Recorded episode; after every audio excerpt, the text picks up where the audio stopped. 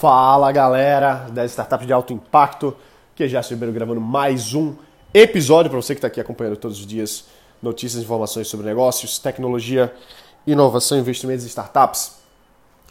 Eu montei agora recentemente um, um novo grupo de trabalho, né, um desafio que está sendo muito, muito bacana. Estamos com dezenas de pessoas participando. E tá, tá nos começos e, e, Nos começos, não sei nem se existe. No começo, né? Vai. E, enfim, é muito bom ver gente trabalhando, ver gente focada é, em harmonia, né? Em, em, em, conjunto. Quando você está trabalhando sozinho é tão difícil, né? É tão. É tão. Como é que eu posso dizer assim? É tão solitário mesmo. Quando você está sozinho tentando fazer alguma coisa. Ao passo que quando você tem outras pessoas que estão passando pela mesma coisa que você, seja dentro da sua própria equipe, né, seja com sócios, mas mesmo que não seja, se você frequenta lugares que você pode trocar uma ideia, pode dar uma desabafada de vez em quando, isso é muito valioso, né? Então, é, como você sabe, eu sempre é, falo aqui né, da importância de grupos de trabalho, da importância de você fazer parte de grupos de empresários, seja uma associação, seja um, um grupo de mastermind, um grupo de mentoria, seja lá o que for, mas você poder trocar essas experiências, né? E um, um dos temas que a gente estava discutindo lá, recentemente agora, né, uma das atividades que a gente passou, foi questão de planejamento. E isso é uma das características que falta numa grande parte dos empreendedores brasileiros. Na verdade, a ONU, sempre falo isso, né, mas a ONU ela já há muito tempo ela vem pesquisando a, o comportamento dos empreendedores de sucesso. E em um dos comportamentos, uma das características é o planejamento, definição de metas. E às vezes parece bobo, né? A gente vê tanto aí o pessoal falando de meta, falando de, da importância disso, e a gente às vezes acha que, que não, que precisa de um, de um segredo, né? Qual que é o grande segredo do sucesso? Pô, parece que fica faltando uma, uma, uma bala de prata, né? Alguma coisa que seja, que seja a fórmula mágica e a gente quer que essa fórmula mágica seja uma coisa difícil, né? A gente quer que seja uma coisa complexa, uma coisa que não é óbvia, uma coisa que a gente está sempre buscando. Parece que quanto mais a gente procura, né, a gente sempre está buscando aquela uma coisinha como se houvesse uma coisa por trás que faz com que aquele negócio dê certo, com que aquela pessoa fique rica. E aí a gente vai atrás de ler livro, a gente vai para evento, a gente vai atrás, vai atrás, vai atrás e esquece de fazer o beabá, o beabá, o feijão com arroz, que é esse. Esse é o, é o que ninguém quer fazer, né? Então, quantas vezes, eu tenho certeza aqui que muitos já fazem isso, mas muitos também não, que é quando é que você fez um planejamento da sua vida, principalmente do seu negócio, né? A vida pessoal, super importante planejar, mas o negócio é, é crítico, tem que, tem que ter um planejamento, você tem que saber para onde você está indo. Então a gente estava falando justamente sobre isso é, na atividade de hoje. Exatamente isso. Assim, como fazer um planejamento para o seu negócio, para sua startup efetivo, rápido e prático. Porque também a gente tem uma tendência, o ser humano tem uma tendência a querer complicar, né? Como eu já falei, é, não querer buscar as informações simples e enxutas. A gente acha que precisa ser algo muito complexo. E nos grupos de empresário que eu, que eu coordeno, que eu direciono, seja dando consultoria, seja em grupos, enfim. É, e tanto aqui no Brasil quanto fora, né? Sempre o mesmo processo que eu passo é esse é de fazer o planejamento do jeito certo. E fazer simples. Fazer simples. Não dá pra gente querer complicar as coisas. Definição de metas. Definição de metas simples. Não quer dizer que é simplória. Não é simplória. É uma meta simples, que seja fácil da gente compreender, que seja fácil da gente internalizar. Porque não adianta a gente é, fazer essa, essa complexidade toda que a gente acaba não, não fazendo. E eu tenho essa dificuldade também. Sabe por quê? Porque a gente que, que gosta de, de conhecer mais de tecnologia, de inovação, a gente vê muita coisa é, complexa. E a gente quer implementar tudo, na é verdade? A gente quer fazer aquele negócio monstruoso. Por isso que, que muitas vezes dá errado, até para mim. Às vezes eu quero fazer uma coisa muito complexa, quando na verdade era para fazer só o beabazinho, só o MVP, por exemplo. Tá? Então, o MVP das metas, o MVP do planejamento tem que ser um, um planejamento minimamente viável, tá entendendo? Mas tem que ter. É, é, eu, eu diria que assim, tudo que a gente faz, planejamento, produto, etc., é, deve ser feito de forma incremental. Ou seja, eu não sei se você já, já brincou com aquele, aquele brinquedo, eu pelo menos foi minha infância demais isso, que é o Lego. Lego que tem os bloquinhos que você vai encaixando. Eu acredito que o nosso planejamento, a construção do nosso negócio tem que ser exatamente assim. Incremental. Você vai coloca um bloquinho. Depois você coloca outro, depois você coloca outro, vai dando forma, vai crescendo, vai montando. Mas nunca esquece que foi um bloquinho por vez. Foi um pedacinho a mais a cada vez que você coloca. Não dá para você fazer um Lego gigantesco de uma vez só. Não é assim que funciona. Você vai fazendo aos pouquinhos, de pedacinho em pedacinho. E às vezes a gente quer complicar demais, não é isso? Fazer um produtão, fazer um negócio muito complexo, e a gente esquece que o negócio é incremental. Incremental, inclusive, é a nossa forma de, tra de trabalho em startup. Você fazer o MVP, de você lançar, de você melhorar, você ter o, o ciclo de feedback. Construir, testar, aprender e fazer esse processo várias vezes. Isso é um processo incremental. É um processo iterativo, de iteração. Iteração é você construir em etapas, em passos. Então, quando a gente vai fazer um planejamento, e eu acho que é por isso que a maioria das pessoas não fazem, é achar que o planejamento é uma coisa muito difícil, muito complexa, uma coisa que precisa de um, de um analista estratégico, sei lá, né? Enquanto que a gente às vezes não consegue parar e colocar no papel. E dá para fazer isso, de forma fácil, de forma rápida. E, e é isso que a gente passa, né, para os nossos alunos, os clientes, enfim. Porque quando você tem, foi uma das coisas que eu falei, né? Quando você tem um objetivo no final do caminho, você sabe para onde ir. E claro que a gente vai mudar ao, longo da, da jornada, né? Claro que a gente vai fazer é, alterações de percurso, mas a gente precisa ter isso definido. E aí é engraçado, assim, uma vez, eu não lembro se foi algum vídeo do YouTube, se foi alguma palestra presencial que eu fiz, e alguém chegou para mim e falou assim: Ah, mas startup não pode planejar. Startup não pode planejar, porque planejamento é coisa para empresa. Startup é muito dinâmica, não dá para planejar. Aí eu, eu coloco a mão na cabeça assim, como é que alguém fala uma besteira dessa? Porque claro que a gente vai planejar. É claro que a gente vai planejar. Nem que seja um planejamento de um dia. Nem que seja o planejamento do seu MVP, mas tudo isso é planejamento. Não é fazer as coisas da cabeça. Ah, eu agora vou fazer isso. Ah, não, agora eu vou fazer isso. Não, a gente tem uma metodologia, a gente tem um caminho, a gente tem um direcionamento. A gente sabe o que, é que a gente vai fazer do ponto A para o ponto B. E se o ponto B não for legal, a gente sabe para o ponto C. Não é simplesmente chegar e vamos agora fazer uma startup, pronto. Aí joga. Pega uns post-it, bota na parede e é pronto. E amanhã, o que, é que eu vou fazer? Ah, não, agora vamos para outra parede e vamos fazer outra coisa.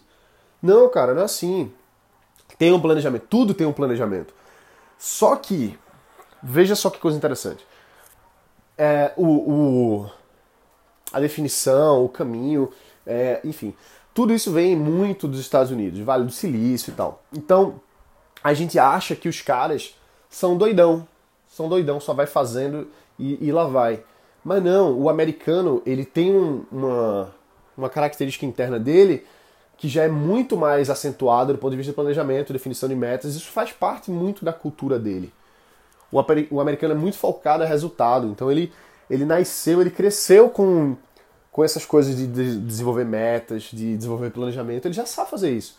Então, pra gente que vê de fora, parece que as primeiras startups estão só jogando coisas ao vento, assim, estão estão jogando as coisas para cima e tentando pegar. Mas não é verdade.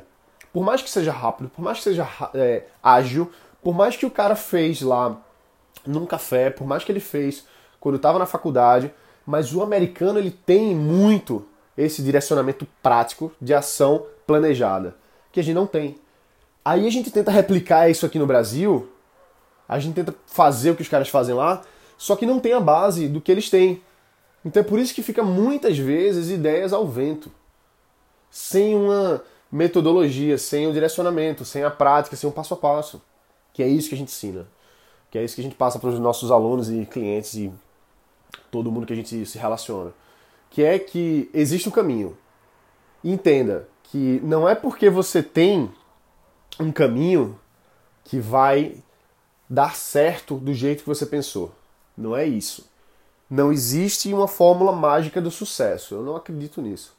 Eu acredito que existem direcionamentos e caminhos para você validar mais rápido, com mais efetividade, você lançar o seu produto do jeito mais certo, que tem maior probabilidade dos clientes quererem, maior probabilidade das pessoas comprarem, maior probabilidade de você mostrar o seu negócio para o investidor de um jeito que seja é, interessante para o investidor. Então, existem caminhos. Existe o, o, o, o direcionamento. Agora, não é simplesmente chegar e vamos fazer. Né? Vamos fazer e pronto. Que é o que eu vejo muito. Eu vejo muito isso.